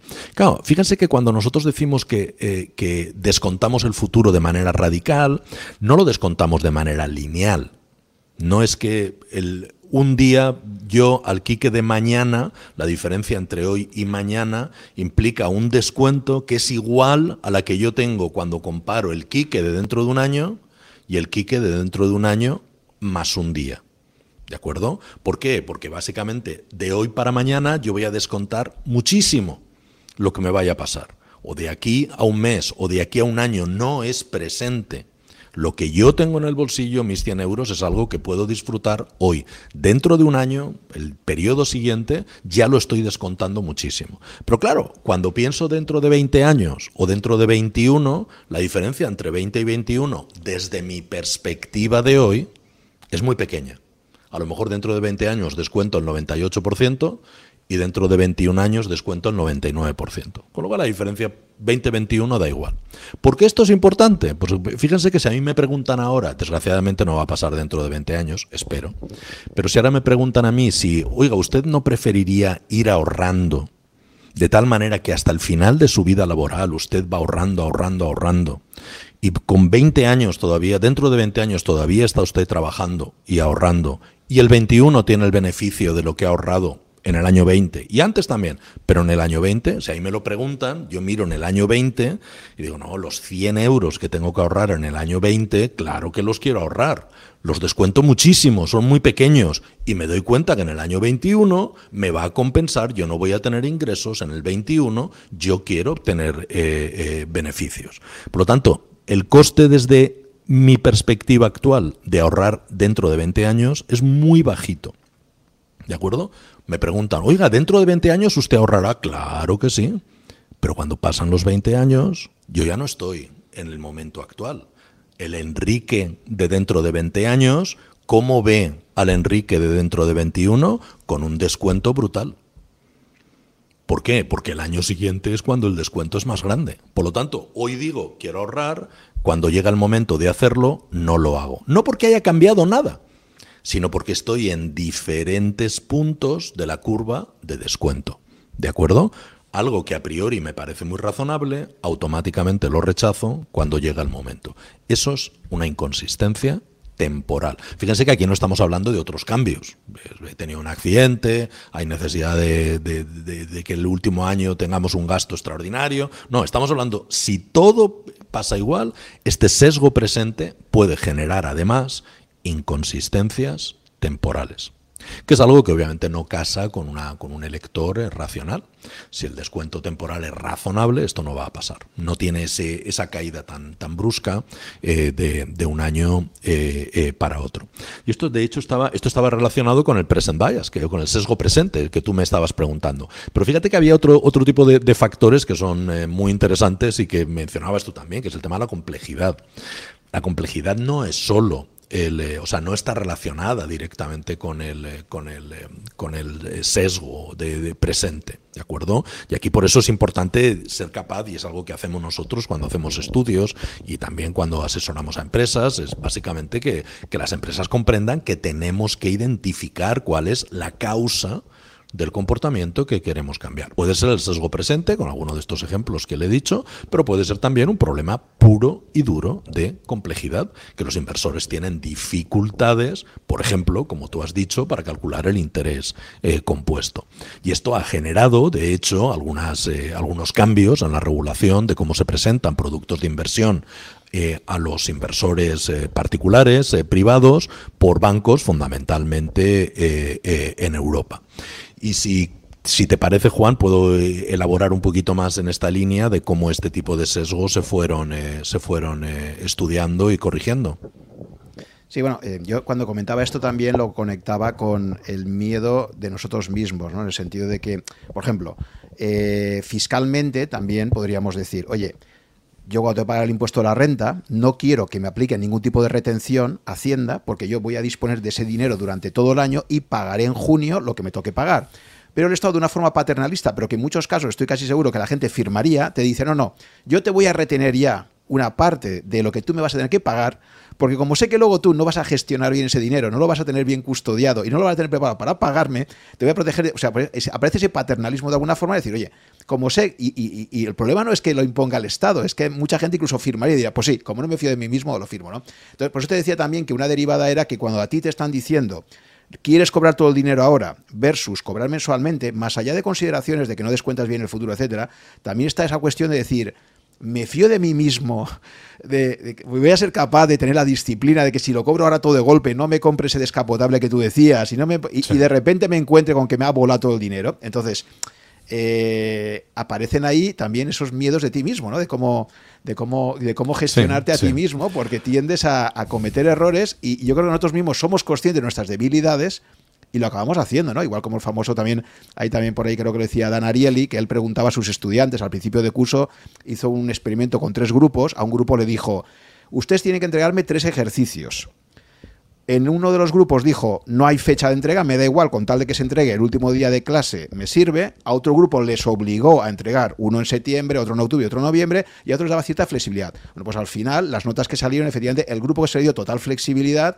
sacó las peores notas, pues porque la gente va procrastinando, va retrasando hacer las cosas. Entonces, de alguna forma, siempre buscas a alguien que te imponga unos patrones porque somos indisciplinados por naturaleza, porque nos cuesta aplicar. Entonces, claro, o sea, que, eso de alguna forma lo intuimos, ¿no? Y por eso ese tipo de sesgos que tenemos a, ser poco disciplinados, etcétera, acaban haciendo que de alguna forma casi pidamos, ¿no? Que nos impongan unas condiciones, ¿no? Bueno, ahí, ahí fíjate que, claro, hay dos maneras de ver esto. Una, una es decir, bueno, nosotros somos a veces nuestro peor enemigo y por lo tanto lo que necesitamos es una eh, como una imposición, ¿no? Que básicamente alguien nos obligue a hacer algo que, que, que de otra manera no haríamos. Ah, yo no estoy diciendo que las prohibiciones o los mandatos gubernamentales sean eh, incorrectos, para nada. O sea, yo no, tengo una visión del mundo eh, libertaria en el sentido norteamericano, libertarian, eh, libertariana diría yo, porque libertario para mí es más el universo anarquista, más que no significa lo mismo. Ah, yo no tengo esa visión, pero también es cierto que la visión de las ciencias del comportamiento es tratar de complementar ese tipo de, situaciones donde los gobiernos toman decisiones de imponer, restringir y mandar a sus eh, ciudadanos con otro tipo de intervenciones que nosotros llamamos siempre eh, comportalmente, comportal, compartimentalmente, comportamiento, comportamentalmente, no sé cómo decirlo, behavioral inform, informadas por los estudios que se hacen en ciencias del comportamiento, ah, que permiten, tienen un cierto paternalismo, pero no son impositivos, no son coercitivos. Fíjense, por ejemplo, en el ejemplo que yo he dicho antes de cambiar la posición por defecto, de si ahorro o no ahorro, ahí no hay coerción no se le obliga a ningún trabajador a, pagar. En el ejemplo que tú pones, eh, un trabajador en Europa, y esto pasa en muchísimos lugares, eh, y pasa también en el Reino Unido, básicamente le, retienen una cantidad a cuenta de lo que tiene que pagar eh, al final de, año. Claro, esto tiene dos lecturas, una lectura es la puramente coercitiva, pero fíjense que tiene también una segunda lectura y es que facilita o disminuye mucho la complejidad de lo que es la declaración de impuestos. Y esto sí que tiene un elemento de comportamiento. Por ejemplo, cuando uno paga impuestos aquí en Estados Unidos, uno tiene que hacer eh, básicamente la declaración eh, todos los años y no espera que la agencia tributaria de Estados Unidos, el IRS, le envíe la declaración para que simplemente diga, sí, esto está bien, eh, por lo menos antes en España era así, y ya la envío automáticamente o haces tres cambios y la envías. No, tienes que hacerla tú desde cero. Tienes que coger, hay diferentes software, compañías, consultores que te pueden ayudar, pero básicamente tienes que hacer un esfuerzo, no solo en tiempo y en recursos que tienes que destinar eh, a hacer tu declaración a final de año, sino que también tienes que enfrentarte a preguntas que además van cambiando de año en año, donde tú tienes que averiguar cuál es la respuesta correcta. Por lo tanto, tienes que lidiar con la complejidad. Claro, desde el punto de vista. No hay, no, hay, borrador, no te envían el borrador. El famoso borrador de la renta, que el que no tenga nada eh, simplemente confirma y sale. Hay, hay, ayudas, pero no es esta idea del, del, borrador. Fíjense que en el Reino Unido, por ejemplo, es todavía más tremendo que en España. Uno, me parece que es así todavía, ¿no? Uno recibe el borrador y lo confirma y ya está, ¿no? En el Reino Unido es todavía mejor, porque en el Reino Unido, cuando yo la, la primera vez que estuve trabajando allí, eh, te retienen, efectivamente, al final de mes, ah, y cuando eh, terminas, yo entonces era pues eh, catedrático en, eh, en, esta universidad primera, tenía una única fuente de ingresos, el primer año sobre todo, porque de hecho, aunque tengas segundas eh, fuentes secundarias, si son muy pequeñas no pasa nada, porque la retención que te han practicado ya está el impuesto deducido, uh, pero al final de año ni siquiera tienes que hacer declaración, no haces nada absolutamente nada. Y de hecho a mí por el, después del primer año me enviaron una, una carta eh, esto es una anécdota, no tiene que ver con finanzas. Pero me enviaron una carta a la agencia tributaria británica y me dijo, don Enrique, fíjense, hemos visto lo que usted ha estado, lo que le hemos estado reteniendo, los impuestos que usted está pagando pues, eh, durante el año y hemos visto que usted no ha pagado todos los impuestos que debía. Entonces tiene usted que pagar X eh, pounds, X libras esterlinas más. Yo, con mi mentalidad de, europeo continental, de europeo, que soy muy, estoy muy orgulloso de ser europeo, dije, ostras, esto es un problema. Me escribe la agencia tributaria para decir que no he pagado todos los impuestos que debía. Yo cogí el teléfono, había un teléfono allí y les llamé. Y claro, los de la agencia tributaria británica no entendían para qué les llamaba. Y decía, no, es que ustedes me han enviado una carta diciendo que no he pagado todos los impuestos que debía. Y no, ya, claro, señor, pero es que eso es problema nuestro. Es culpa nuestra, se lo habíamos calculado mal. Ahora usted no puede pagarnos lo que le hemos dicho que tiene que pagar de, de lo que le faltaba. No, claro, claro, se lo pago ahora mismo. No, no pague ahora mismo, eso ya se lo cargaremos el año, el año que viene. Claro, entonces fíjate, aunque sea un poco una, una anécdota personal, fíjate que esto reduce muchísimo la complejidad, los costes de fricción que tú decías antes. ¿Cómo se garantiza la, eh, la, imposición en el que los niveles de cumplimiento con eh, los impuestos sean altos en el Reino Unido? De muchas formas, pero ciertamente uno es reduciendo la complejidad de la toma de, de decisiones. ¿no? Y en ese sentido, no solo es un problema de self-control, o sea, de falta de, de, autocontrol, que digo, no, yo prefiero que me vayan reteniendo, es también de facilitar con esa arquitectura de la elección, ¿no? Que se hagan las decisiones eh, correctas. Por supuesto, en este caso hay ahí una necesidad de que haya una infraestructura, una agencia tributaria con recursos, un sistema que permita calcular los pagos y también se me apura es una cultura política, ¿no? Una cultura política que en Estados Unidos, por ejemplo, no existe. La cultura política de que puede haber una agencia estatal que te esté, de hecho, eh, rellenando eh, y, un borrador con tus ingresos, dado un poco la cultura que hay aquí de esa interpretación, ¿no? De la libertad de elección de, pues, eh, y de la, el respeto a la privacidad de los individuos. Eh, no sé si el que te hicieran el borrador violaría algún tipo de, si no norma legal, por lo menos norma social que ese es un tema también que, en fin, podríamos hablar largo y tendido sobre el, el impacto que tienen las eh, normas sociales. Pero no sé si quieres pasar a otro tema. Uh -huh. Sí, vamos a seguir con sesgos del inversor, que sería sí. lo que quizás más interesa a nuestros oyentes. Eh, más sesgos importantes, ahí está el famoso sesgo de aversión a las pérdidas, ¿no? que es, sí. está muy estudiado también. ¿Quieres explicar sí. un poquito? Sí, sí, el tema, de, el tema de la versión a las pérdidas es un tema muy interesante. De hecho, esto se estudió en paralelo cuando hicieron, eh, hicieron un estudio para la Comisión Europea, eh, aterrizando un poco en temas así más europeos, ¿no? Para la Comisión Europea que hicieron un estudio con 6.000 inversores en nueve países, donde fundamentalmente estaban eh, identificando sesgos de comportamiento en la toma de decisiones de inversores. Y aquí los 6.000 inversores básicamente eran todos inversores con experiencia, con carteras eh, de inversión y donde estaban tratando de identificar de una manera también muy controlada en una serie de estudios que hicieron con ellos online qué tipo de sesgos eh, tenían. Y claro, eh, fíjense que aquí los estudios fundamentalmente cubrían no solo la versión a las pérdidas, sino por ejemplo algo que has mencionado antes, eh, Juan, que es la, la, dificultad que tenemos los humanos, y los inversores por supuesto, para lidiar con tipos de interés eh, compuesto Entonces, por ejemplo, para que vean como un ejemplo muy sencillo el tipo de decisiones que tenían que tomar estos inversores, los inversores tenían unos recursos, 10.000 eh, euros, eh, pongamos, eh, y además en función de cómo tomaran las decisiones, tenían una recompensa por participar económica, se les pagaba por, en función de cómo les fueran sus decisiones. Y lo que se les preguntaba era simplemente, se les ofrecía, eran dos inversiones diferentes. La inversión A la inversión B. ¿De acuerdo? Y les decía, mire, usted tiene 10.000 euros, dígame cómo los quiere repartir. ¿Cuánto quiere invertir en A? ¿Cuánto quiere invertir en B? Y claro, las diferencias entre A y en B, y en B eran, por ejemplo, el tema del interés compuesto en un caso uno eh, podía, digamos, eh, recibía información de cuál era la inversión era a cinco años, por ejemplo, y recibía información acerca de cuál era el interés que tú ibas a recibir al final del, año, pero definiendo el interés como el interés eh, anual.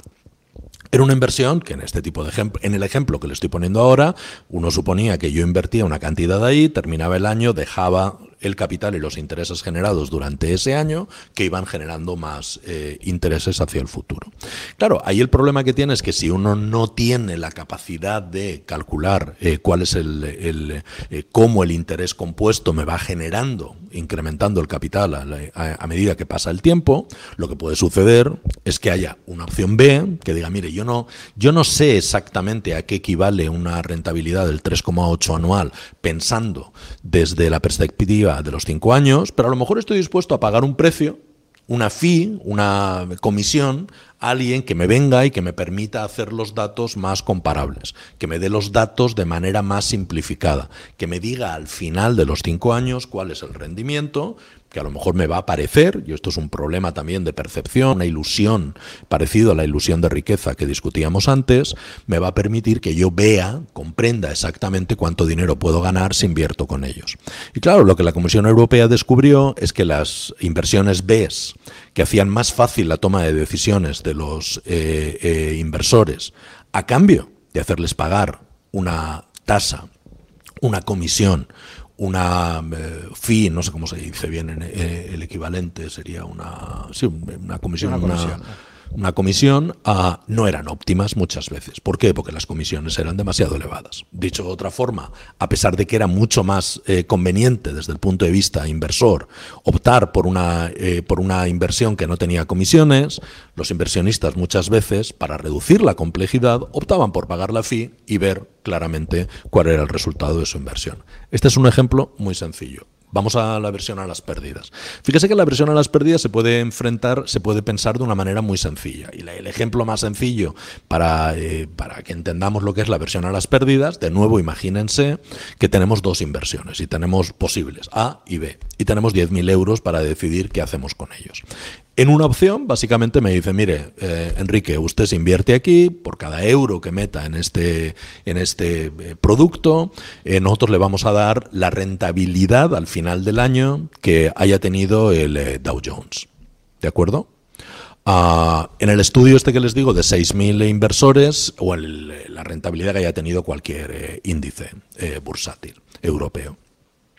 En el estudio eh, que este que le dije, a estos 6.000 inversores bien, bien experimentados y todos con buena educación, para evitar la incertidumbre acerca de cuál iba a ser la rentabilidad del Dow Jones hacia el futuro o el equivalente, eh, se les dijo, vamos a sacar aleatoriamente una rentabilidad de los últimos 100 años eh, de vida del eh, Dow Jones. De hecho, creo que ni siquiera era de los últimos, era desde el año 1901 al año 2000, eh, creo. Y le daban la media. ¿De acuerdo? Usted sabe que vamos a sacar una rentabilidad de un año y la media es 7,6%. ¿De acuerdo? Eso era la opción A.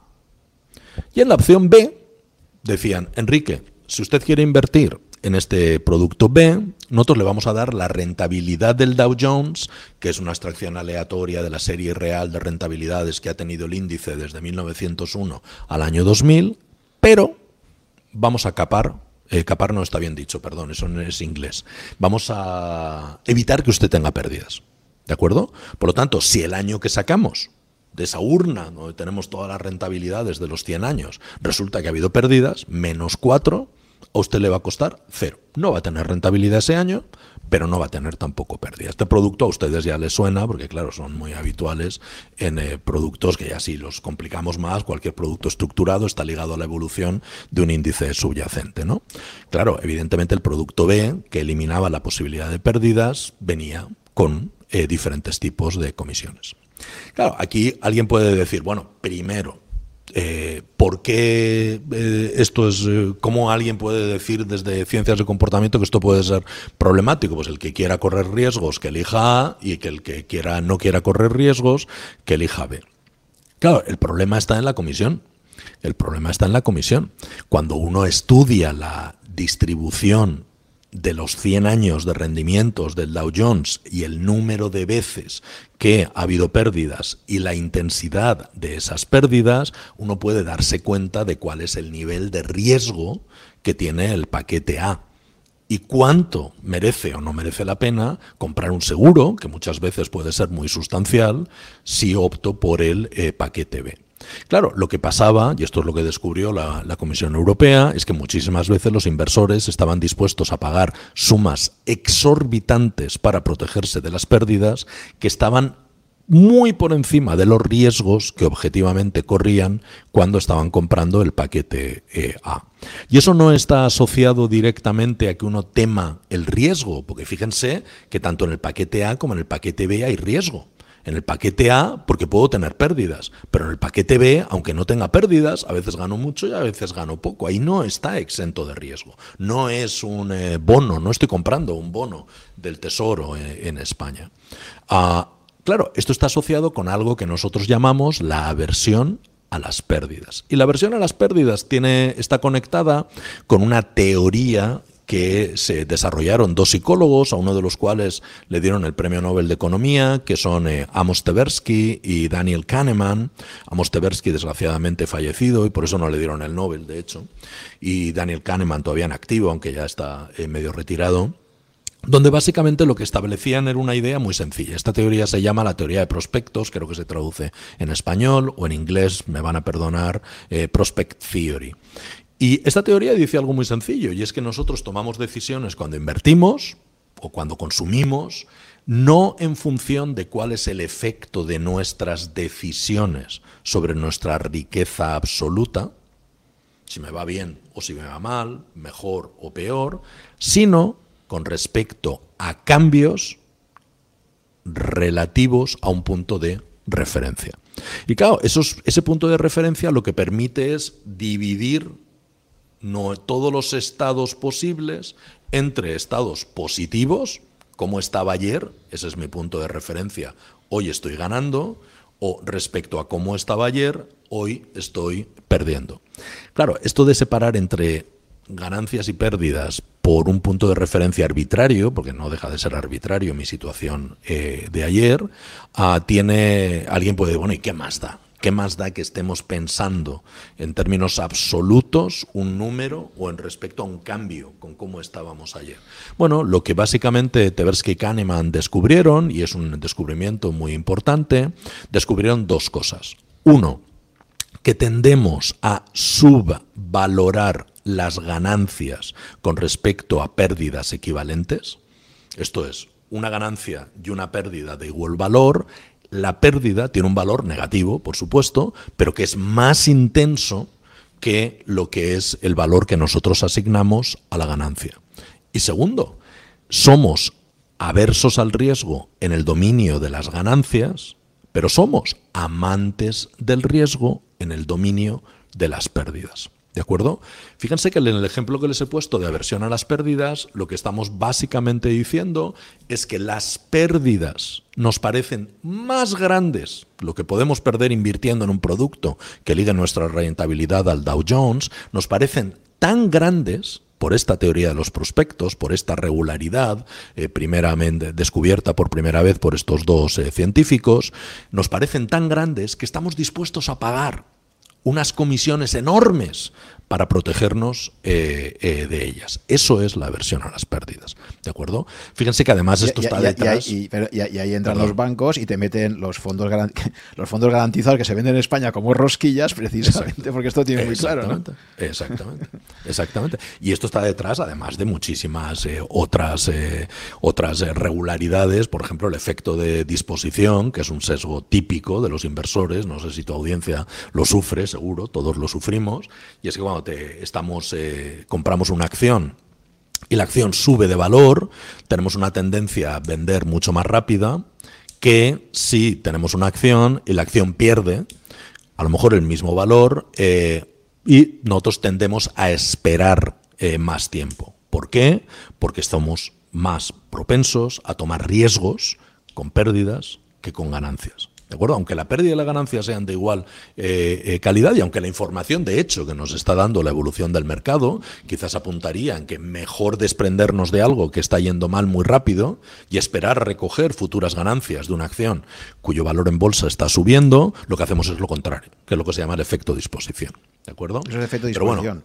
no, no, este, es el efecto este, disposición. este que acabas de decir es muy importante y hasta un Warren Buffett reconoce que lo ha tenido. Es decir, un Warren Buffett cuando dice, de lo que se arrepiente muchas veces en sus cartas anuales, dice, he vendido demasiado pronto esta empresa excelente, cuando vi que había hecho un recorrido al alza y al revés, ha aguantado demasiado tiempo una acción o una empresa que claramente no tenía futuro, pero tenía esa reticencia a vender, a vender, y nos pasa a todos efectivamente. O sea, es un sesgo muy claro en el mundo de la inversión. eso es eso es muy interesante, eso, en fin, eh, sin, eh, sin eh, personalizar mucho, ¿no? Pero esto es otra cosa que es muy importante de las ciencias del comportamiento.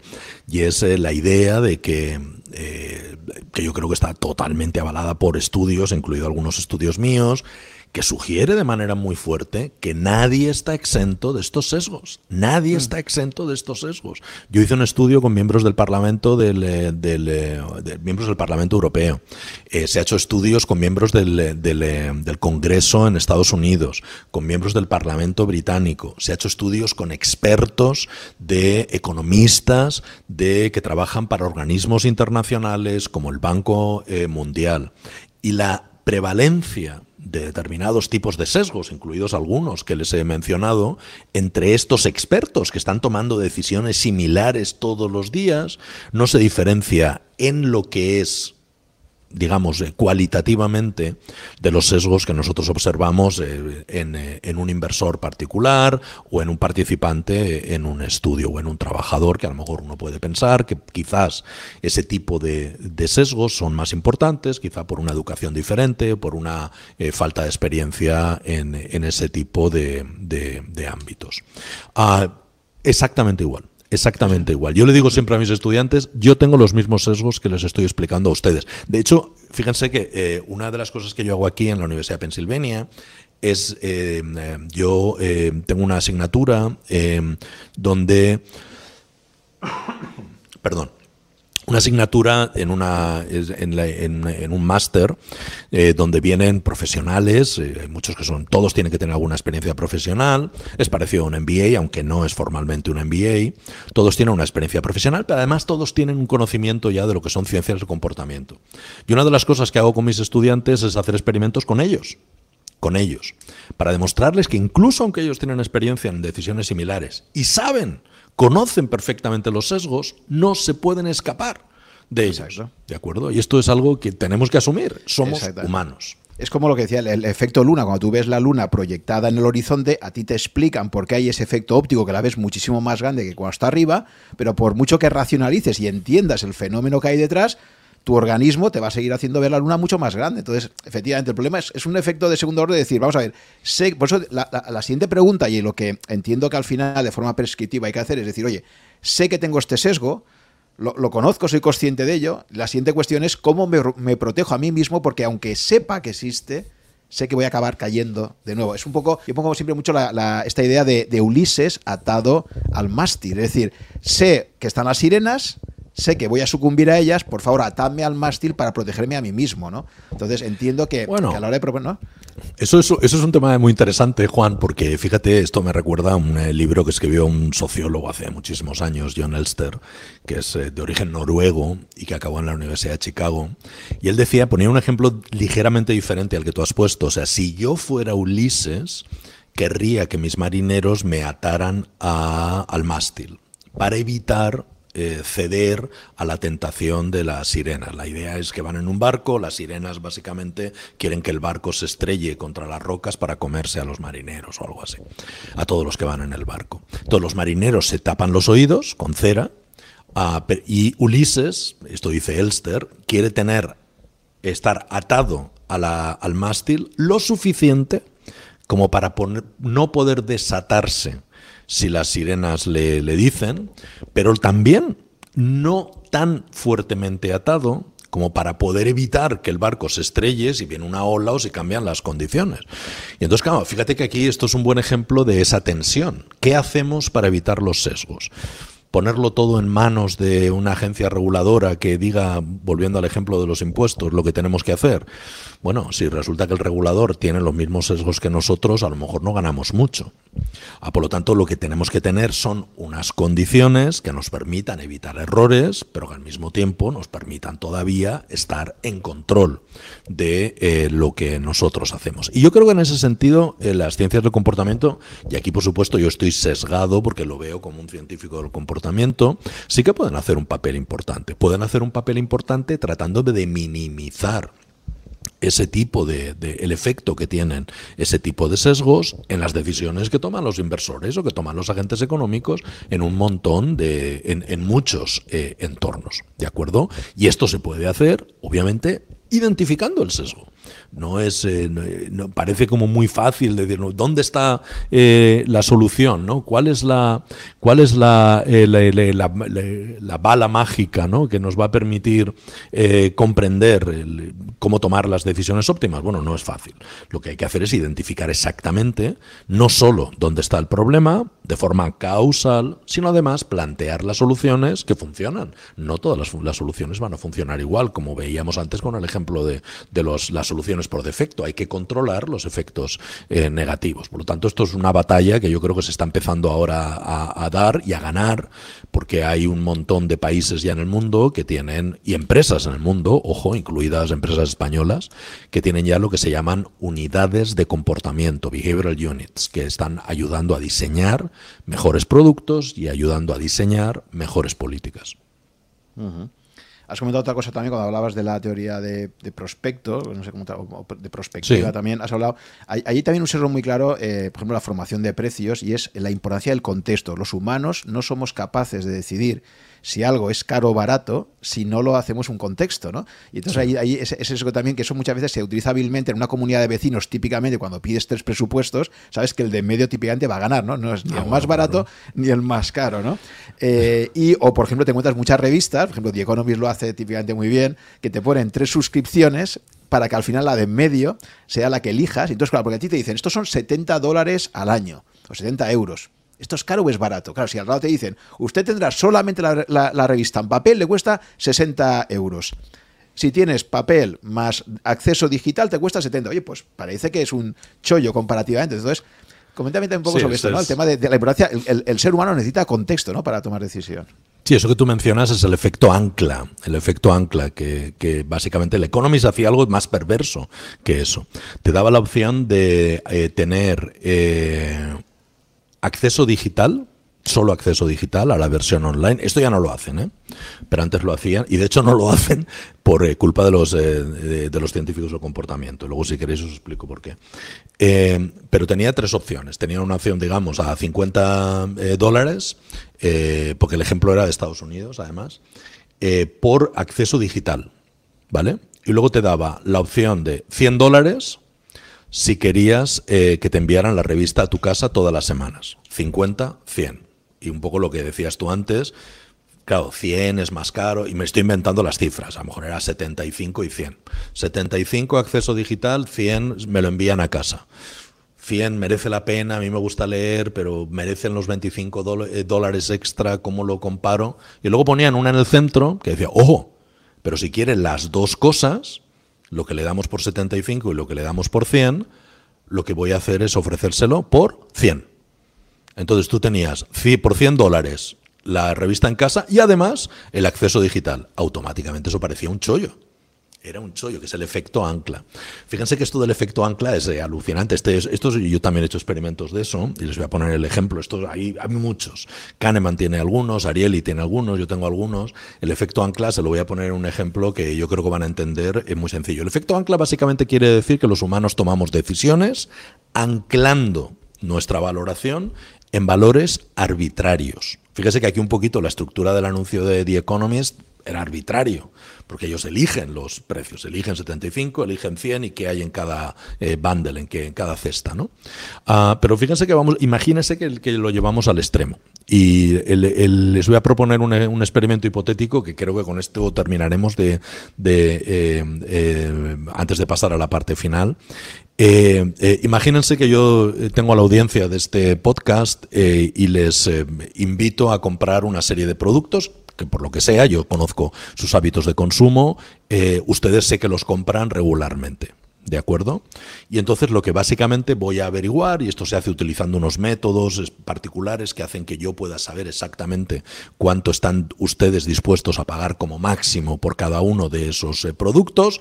Créanme, estos métodos funcionan muy bien, pero no es el objeto fundamental de este experimento hipotético.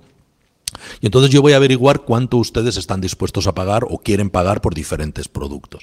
Y pueden pensar por una botella de vino, por eh, un, eh, yo qué sé, un libro, eh, un reloj, lo que sea, ¿no? un teclado inalámbrico. Y lo que hago antes de preguntarles cuánto están dispuestos a pagar directamente aplicando ese método que funciona muy bien, es hacerles una pregunta previa. Y en la pregunta previa les digo, por favor, Piensen en el número de su DNI. ¿De acuerdo? ¿Lo tienen en la cabeza? Sí. Miren los dos últimos dígitos. 34, 07, 94. ¿Estarían ustedes, esta es mi primera pregunta, ¿estarían ustedes dispuestos a pagar por cada uno de esos productos el precio en euros que está en los dos últimos dígitos de su DNI? ¿Sí o no? Claro, fíjense que los dos últimos dígitos del DNI no tienen nada que ver con mis características individuales, con las nuestras. Ni nos hace más ricos, ni más pobres, ni nos hace tener una preferencia u otra. La gente responde sí o no, y luego en la segunda pregunta, a cada producto.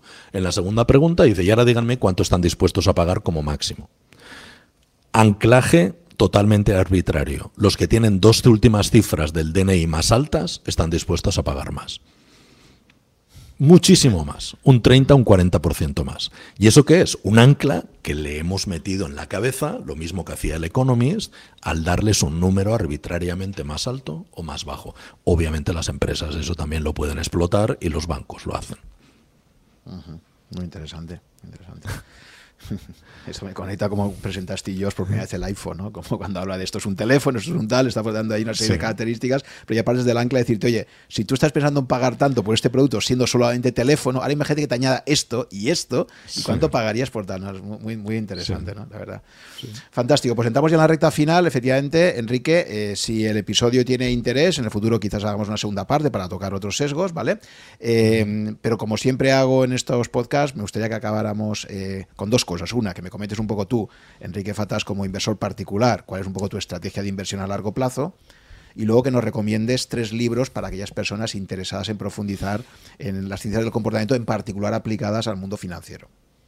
Vale, yo ahí eh, en la primera parte voy a ser muy eh, aburrido o sea que si alguno de los eh, eh, en la audiencia alguien piensa que voy a dar aquí una solución maravillosa que permite obtener una rentabilidad eh, tremenda, eso para otro para otro otro episodio del podcast sería interesante hablar de rentabilidades, pero bueno, en mi estrategia de inversión a largo plazo yo estoy muy muy muy condicionado por dos hechos. Primero mi edad, que yo tengo 59 años en este momento, y luego que en mi larga trayectoria profesional, desgraciadamente larga, ojalá fuera corta, eh, he estado en muchos países y en sistemas de retiro que tenían unos incentivos muy, muy enormes fiscalmente por el momento en el que me puse en ellos de obtener rentabilidad fiscal más que puramente financiera.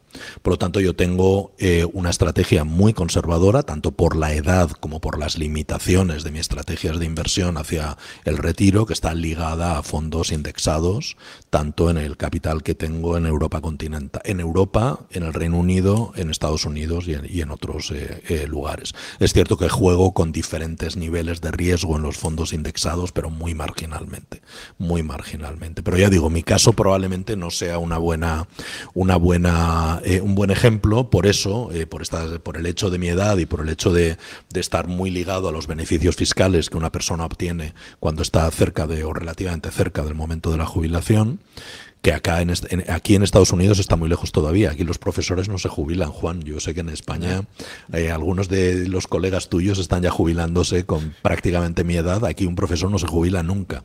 Pero bueno, en algún momento se jubila. No, no, lo echan nunca, salvo que se dedique a matar a estudiantes. Vale, pero más allá de tus condicionantes fiscales, si tú ahora mismo eh, pudieras elegir completamente, ¿crees que una estrategia de indexación global a largo plazo es la mejor estrategia? Es decir, de alguna forma te crees lo que la propia literatura económica mainstream establece como la eficiencia, es decir, que el mercado esencialmente funciona bien a largo plazo, aunque a corto plazo pueda tener sus problemas. Eso te lleva a pensar que al final batir al mercado es muy difícil y te llevaría de forma lógica o consecuente a apostar por una estrategia de indexación global y diversificada, ¿no? ¿Crees en ello o, decir, o, tú cambiarías o, crees que no, que el mercado eh, mantiene ineficiencias en el tiempo y por lo tanto una estrategia que pueda ser más activa de, de seleccionar empresas o de seleccionar gestores podría ser interesante. O sea, a mí me parece que seleccionar un gestor adecuado es fundamental. Esto no, no tengo ninguna duda. Y yo creo que varios de los ejemplos que hemos puesto hoy, que hemos discutido hoy, apuntan a que es muy fácil cometer errores, entre otras cosas, en la selección del gestor. ¿no? También es cierto que yo creo que es muy difícil batir al mercado. O sea, es muy eh, relativamente, es importante invertir tiempo en un gestor, sí, pero yo creo que la estrategia de, batir al mercado, y si queréis eh, eh, podemos hablar de esto otro día, sobre determinados estudios que analizan sesgos, no en, en digamos, sesgos hipotéticos, sino sesgos de inversores reales en mercados europeos. Tengo uno en la cabeza ahora que se hizo en Suiza, muy importante. Ah, podemos ver de qué sirve tener una estrategia más proactiva o menos eh, eh, proactiva en términos de rentabilidad en el largo plazo. Entonces yo sí que creo bastante en, esa idea, de que me parece además bastante bien contrastada, de que es, si no imposible, muy, muy difícil eh, vencer al mercado. Yo creo que los fondos indexados, si se eligen bien, que no todos son iguales, ojo, creo que sí que es una estrategia que por lo menos como una parte muy importante de la inversión se, tiene sentido. Otra cosa es que tiene, uno tiene que comprender que la inversión, y esto es algo en fin, que yo discuto mucho con mis estudiantes, que tiene muchos aspectos. A veces uno lo que tiene la, el mejor, eh, la mejor rentabilidad la da la inversión en capital humano. Y entonces eso a veces también hay que tomar decisiones que implican sacrificios financieros o a lo mejor eh, destinar, eh, invertir en algo que no es un fondo o no es una inversión, digamos, económica en el corto plazo, sino que rentabiliza tus ingresos en el largo plazo mejorando tu valor de mercado. Vale, ya para finalizar, algún libro especialmente recomendable, introductorio, lógicamente, para las personas. En, en, mi podcast ha salido en muchas ocasiones el, famoso de Kahneman, de, pensar rápido y pensar despacio, está bastante mencionado, pero además del clásico de Kahneman, eh, no sé si nos puede recomendar también algún otro interesante. ¿no? Sí, yo he estado buscando, y de hecho te comenté incluso esto antes de, que grabáramos este podcast, sobre algunos libros que estuvieran en español, pero desde aquí, desde Estados Unidos, me cuesta muchísimo saber eh, eh, si los libros que yo veo que sí que tienen versión en español están disponibles en España fácil o no. Entonces eso lo dejo un poco para ti y yo voy a recomendar tres eh, libros que creo que son fáciles y que además cubren diferentes aspectos de las ciencias del comportamiento y lo admito ya, total eh, honestidad, eh, conozco a los autores de todos los libros. El primero es un libro que se llama, lo voy a decir en inglés primero, Norms in the Wild, que es un libro escrito por mi eh, coautora Cristina Bicchieri del año 2016, que apareció originalmente publicado en Oxford University Press y que existe eh, versión en castellano, pero no sé si está accesible en España, que se llama Nadar en contra de la corriente que de hecho lo tradujo un estudiante mío que se llama Andrés Casas. Ah, y este es un libro que fundamentalmente analiza y explota el papel de normas sociales, que eso, en fin, si, alguna, si llegara el momento, también es muy interesante verlo en mercados financieros. ¿Qué importancia tiene las normas en el colectivo, por ejemplo, de, brokers y de traders, de, las personas que toman decisiones en los eh, gestores. El segundo es un libro muy reciente que ha salido en una editorial eh, eh, norteamericana y que este sí que entiendo que no está traducido todavía, Portfolio, de una colega aquí en la Universidad de Pensilvania que se llama Katie Milkman y el libro se llama How to Change. Y tiene que ver un poquito cómo cambiar. tiene que ver un poquito con la pregunta que tú hacías antes, Juan, relativa a qué podemos hacer tenemos una serie de sesgos que nos están haciendo tomar decisiones que son mejorables. ¿Cómo podemos eh, cambiar? Y este libro habla con ejemplos muy sencillos y estoy convencido que se va a traducir muy en muy breve plazo de tiempo eh, al español. Y el tercero es un, es un libro que salió en el año 2018, que salió en Harper, aquí en Estados Unidos por lo menos, que se llama Dollars and Cents, dinero y sentido común probablemente. ¿no? Y está escrito por eh, Dan Ariely, ah, que es un eh, eh, científico del comportamiento que está en Duke, muy conocido. Muy, conocido. Muy conocido, y un coautor que se llama Jeff Chrysler. Jeff colabora mucho con, con, nosotros, lo conozco muy bien. Y Jeff es una persona que no solo es tiene un, un, perfil personal bien interesante, empezó como comedian, como cómico de estos que hacen stand-up comedy, Ah, y ahora es el jefe de la, de la, unidad de comportamiento de JP Morgan, de la banca privada de JP Morgan. Y en este libro sí que aquellos de ustedes que estén más interesados en temas más ligados a temas de, de, de, behavioral finance, de cómo se afectan estos sesgos a decisiones financieras, lo pueden encontrar. Y lamentablemente, Juan, no he encontrado, no sé si este libro está traducido al español, pero estoy seguro que esto lo puedes averiguar tú mm. eh, fácil. Muy bien, pues muchísimas gracias, Enrique, por esta apasionante conversación. Y lo dicho, si os parece interesante esta temática y queréis que haya una segunda parte, pues ya me lo hacéis saber y tendremos la ocasión de, poder profundizar en más sesgos. Me parece que, que sí, quedará para una, una segunda parte. Muy bien, Juan. Gracias a ti. Saludos a todos. Hasta ahora. Gracias por llegar hasta el final de esta conversación. Espero que te haya gustado y hayas aprendido algo escuchándola. Ya sabes que si estás interesado en estos podcasts, puedes suscribirte a mi blog, que está en rankia.com barra blog barra such, y ahí te iré comunicando, si estás suscrito, por correo electrónico, las novedades cada vez que se publique un podcast nuevo o que organice quizás un webinar con algunos invitados. También te agradeceré si te gustan mis podcasts que pongas un comentario o un me gusta en alguna de las plataformas disponibles tipo Apple, Evox o YouTube para ayudar a descubrirlo a otras personas con intereses similares a los tuyos. Muchas gracias por tu fidelidad, si me sigues desde hace algún tiempo si me acabas de descubrir, espero que te resulte interesante y que puedas escuchar algunos episodios más. Nos vemos en el próximo capítulo.